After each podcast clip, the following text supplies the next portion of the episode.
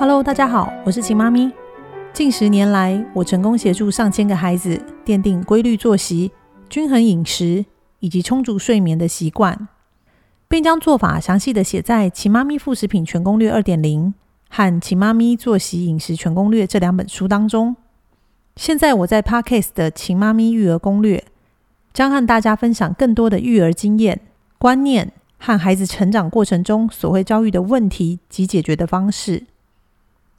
今天要跟大家分享的是，孩子半夜睡到一半突然醒来该怎么处理？妈妈常问我，为什么我的孩子会睡觉睡到一半突然惊醒？有的时候是自己在床上说话，有的时候是一直哭，有的时候会坐起来发呆。我到底该怎么做呢？很多时候，孩子半夜只要醒来。父母就会急着去抱起孩子，安抚孩子，甚至喂奶给孩子喝，跟孩子说话，或是换尿布。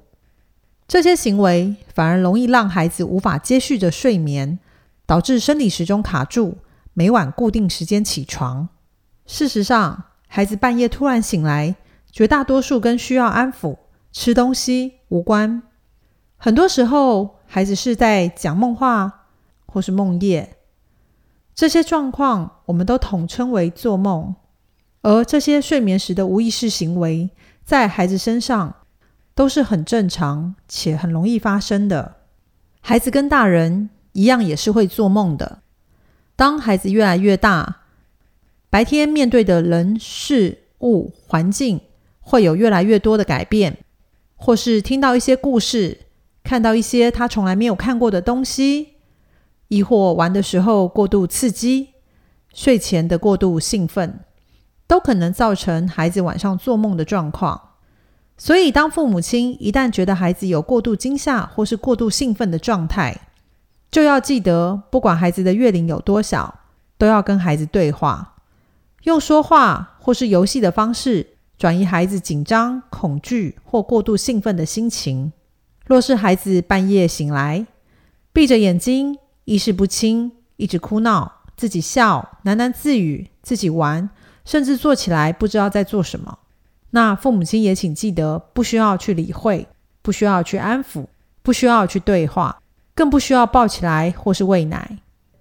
只要孩子是在安全的状况下，父母亲就不要去干扰孩子，让孩子自己结束这个状况之后再睡回去。第二天，孩子睡醒。父母亲可以问问孩子昨晚发生了什么事情。若孩子年纪小或已经不记得昨晚的状况，那父母就不需要再去提醒。大一点的孩子若记得片段的梦境，父母亲可以倾听孩子的感受。做噩梦，父母可以告诉孩子不用害怕，我们都在你身边，让孩子可以不用再对那些梦中的事情感到恐惧。